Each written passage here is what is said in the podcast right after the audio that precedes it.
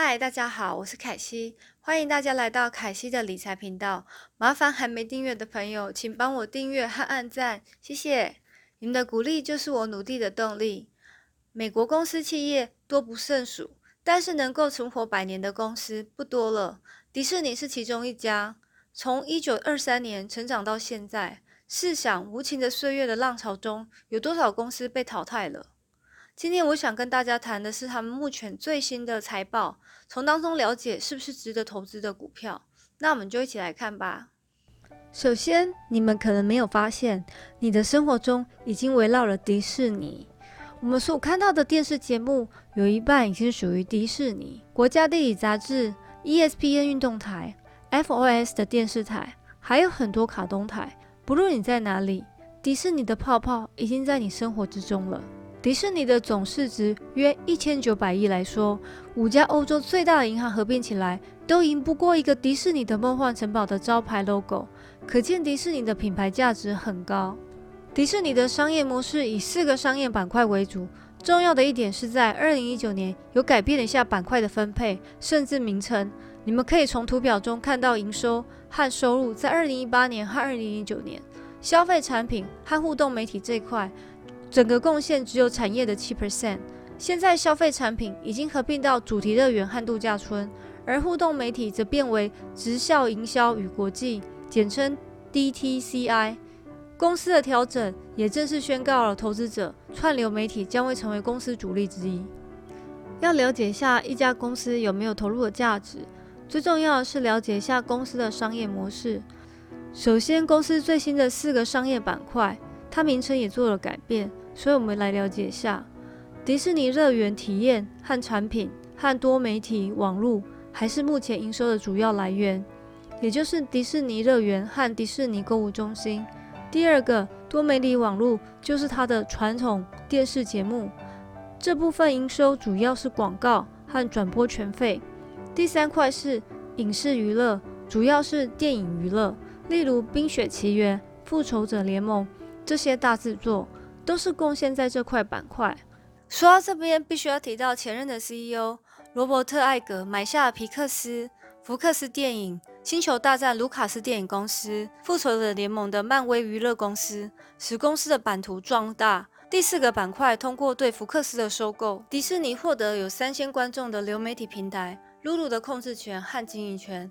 迪士尼把有线电视 ESPN 还有迪士尼搬到自营的流媒体平台，那他们的商业模式呢，也从 B to B 转换到 B to C。新的商业模式是需要时间去成长。每个使用者给了六点九九块美金，但这个价钱是你只要基本的，如果还要涵盖其他的节目，要去看它的方案是有还有哪些。大部分的客户都是订长约，大概是一到三年左右。迪士尼预估在二零二四年呢，订阅数将会增加六千万到九千万之间，看来是一个很好的开始。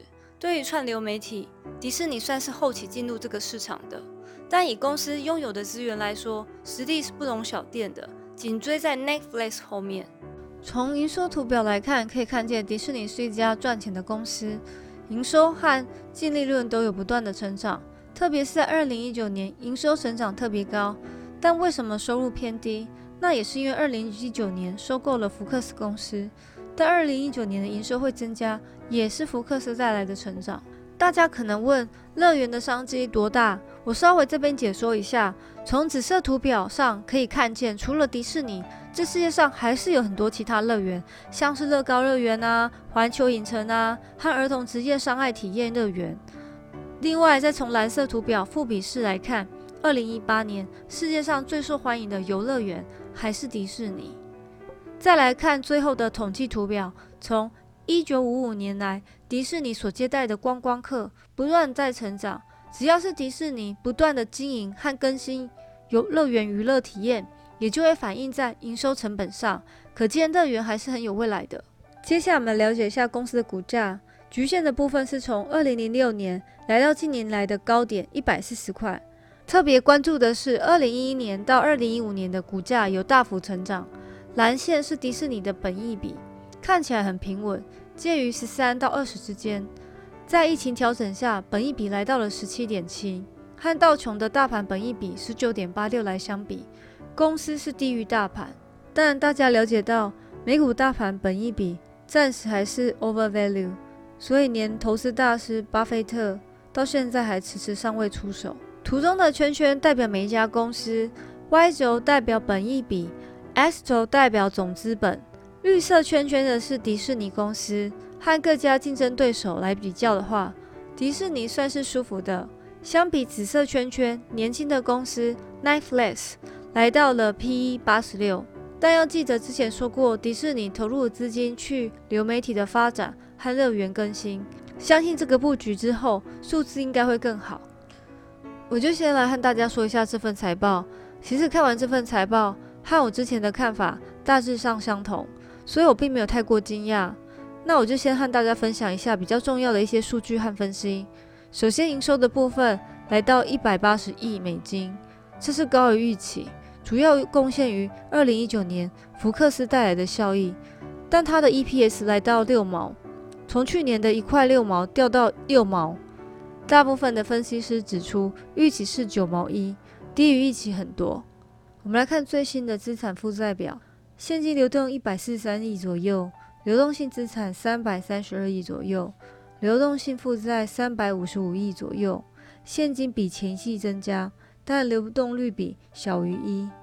流动比率代表企业偿还能力的高低。这状况看还是比前四季好，因为之前他们收购增加了负债，但从数字上看又慢慢的减轻了负担。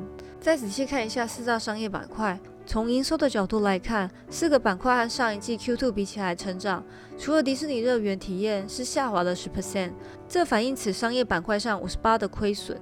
影视娱乐板块虽然看到十八趴的成长，但最后还是有八趴的亏损。比起上一季，这全部都是受疫情冲击。这季比较亮眼的部分就是直销营销与国际，也就是串流媒体，来到了两百六十八 percent 的成长，因为这个板块的成长。帮助到迪士尼营收高于预期。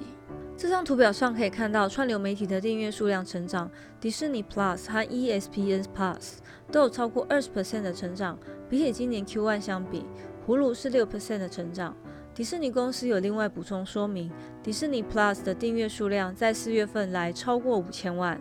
基本上这个报告来看，因为串流媒体的成长，所以营收看来不错，但下一季才是真正的考验。除了旺季到来、无期开业，还要面对串流媒体 ESPN Plus，因为许多运动项目暂时不举办，并且之前的订阅价是为了推销的优惠价，优惠价若取消，就不知道是否会如此快速成长。迪士尼的 CFO Christine 今天也刚宣布，将不发放股利半年，会保留十六亿的现金度过难关，也将有十万名员工有无薪休假。在财报还没出来的前两天，迪士尼已经被分析公司平等降低。在财报还没出来的前两天，迪士尼被分析公司降低平等和下修目标价，从原本的一百二到一百一十二。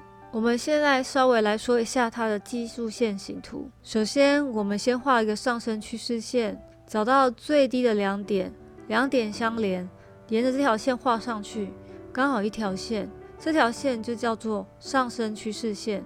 用来判断盘势的强弱，如果跌破，表示个股走弱。五月四号刚好收盘价在这边碰上了上升趋势线。五月五日，也就是今天开盘就往上弹，反弹到五日线又拉回来了，低点还有稍微破上升趋势线，但是支撑线还是有支撑住，目前收在上升趋势线上面。就看今晚会不会收回五日线，如果有，就表示盘势慢慢走强；如果没有的话，就要持续观察它。因为我没有等到收盘，所以目前我们只能看到盘中的状态是现在这个状态，仅供大家参考。除了美国迪士尼乐园和迪士尼购物中心，那在其他国家的影响呢，也是受到了禁令影响。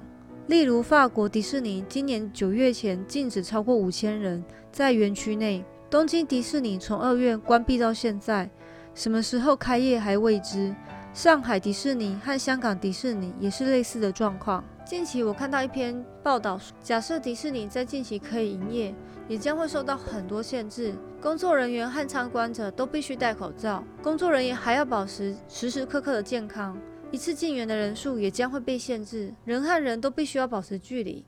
试着想想看，我们去迪士尼就是想去跟一些可爱的卡通人物拍照，留下很多照片和美好回忆。这将会带给迪士尼和游客不方便，还有营收上的压力。这限制令不是只在乐园，将会限制在迪士尼的影视娱乐和迪士尼乐园的板块当中。包括了电影院，估计今年营收会掉五成，二零二一年营收将会少掉四分之一。我们已经知道第一季和第二季的营收了，可以想象到第三季的营收还是会持续下滑。ESPN 和 ESPN Plus 都受到影响，而冲击营收，美国 NBA、欧洲足球赛，还有其他大大小小的体育盛事，都暂时被取消了。二零二零整年来看，将会低于去年的二零一九，但我个人。认为这只是短暂影响迪士尼公司打造出的文化旅游产业链已经深植人心，并不会因为短期的冲击而减少对迪士尼的喜爱。再加上串流媒体的发展，我个人是相当看好。迪士尼本身拥有绝佳的竞争优势，坐拥许多疯狂全球的电视版权和电影版权，还有亲民的订阅价，相信这块在不久的未来会带来很可观的增益。巴菲特曾经说过，以合理的价钱买下好的公司，要比用便宜的价格买下普通公司好得多。巴菲特曾经在一九六六年也买过迪士尼，但后来错失交被卖出了。迪士尼，我认为它是可以永续经营的。